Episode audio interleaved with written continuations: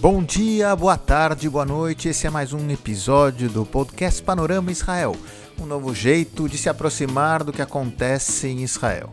Eu sou Gerson Lerner, trazendo um panorama das notícias, novidades e curiosidades especialmente para você. Hoje é terça-feira, 1 de dezembro de 2020 e já entramos no último mês do ano e as incertezas trazidas pela crise do coronavírus seguem sendo a pauta geral de quase todos os países do mundo e com certeza aqui em Israel.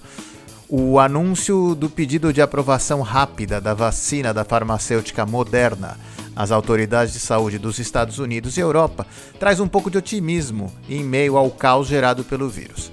Os jornais locais destacam o contato feito há meses pelo governo de Israel com a empresa americana, que conta com diretor científico israelense.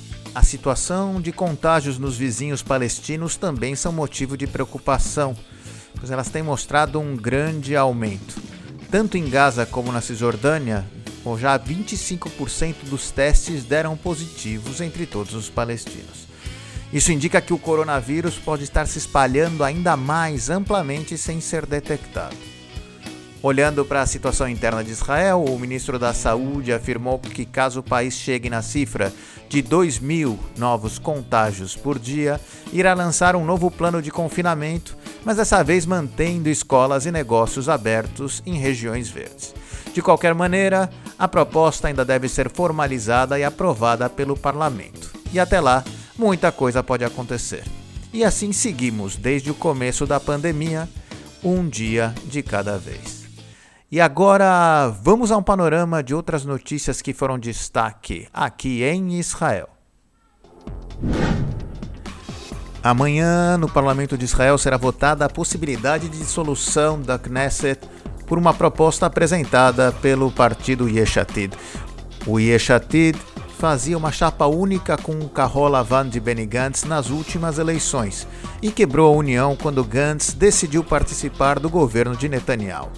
A coalizão está há muito tempo em uma situação balança, mas não cai, e existe uma grande possibilidade de que ainda até o final deste ano o governo seja dissolvido e novas eleições sejam convocadas, as quartas em menos de dois anos. A Etiópia volta a estar no centro da atenção de Israel. Nas últimas semanas, manifestações de grupos solicitaram ao governo que cumpra a promessa de trazer os imigrantes etíopes que esperam há anos autorização para imigração. Além disso, a Etiópia está passando por dificuldades por causa da pandemia e por uma situação de guerra civil que coloca em perigo os futuros imigrantes. Em uma ação de emergência, Israel lança a Operação Tsur Israel, para trazer milhares de migrantes etíopes a Israel, com o primeiro grupo previsto para chegar ainda esta semana. Esse tema é muito interessante e eu quero falar dele mais profundamente no episódio futuro do Panorama Israel. Por enquanto, Bruhim Abaim e que cheguem sãos e salvos à sua nova casa. E continuando com as boas relações com os países do Golfo, a Arábia Saudita, que oficialmente ainda não tem relações com Israel, permitiu a passagem de aviões israelenses pelo seu espaço aéreo, reduzindo o trajeto entre Israel e Emirados Árabes e Bahrein. Por outro lado, os serviços de segurança de Israel desaconselharam a viagem para esses países por receio de que o Irã possa estar planejando algum ataque a turistas israelenses por lá. Mas matérias na televisão seguem mostrando israelenses desbravando os pontos turísticos dos novos parceiros do Oriente Médio. E essa semana se relembrou o dia da expulsão dos judeus dos países árabes Ira.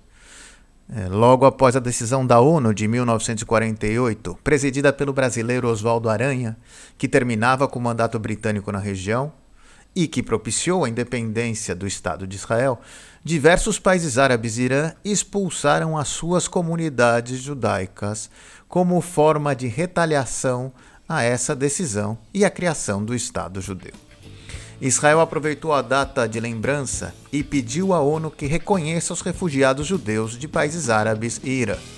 Em carta dirigida ao secretário-geral das Nações Unidas, o representante de Israel pediu a realização de uma reunião anual para relembrar os refugiados judeus e exigiu a realização de uma investigação mundial sobre os cerca de 850 mil judeus expulsos de países árabes e do Irã. Esses judeus se espalharam pelo mundo, formando suas comunidades em diversos lugares do mundo, inclusive no Brasil.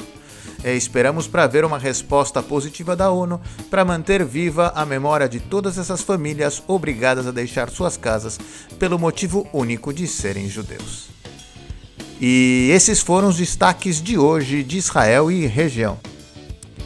O Panorama Israel é esse novo jeito de se aproximar do que acontece aqui com notícias, novidades e curiosidades desde Israel até você e em português. Não deixe de compartilhar com seus amigos, porque o que é bom é sempre melhor em boa companhia. Se você quiser receber os episódios diretos no seu celular, entre no nosso grupo do WhatsApp no link que aparece na descrição. Ou também escreva para mim no nosso grupo do Facebook, Facebook Groups Panorama Israel. Deixe sua opinião e a gente pode conversar por lá.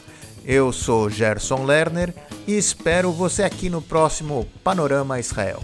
Beijos desde Israel e até mais!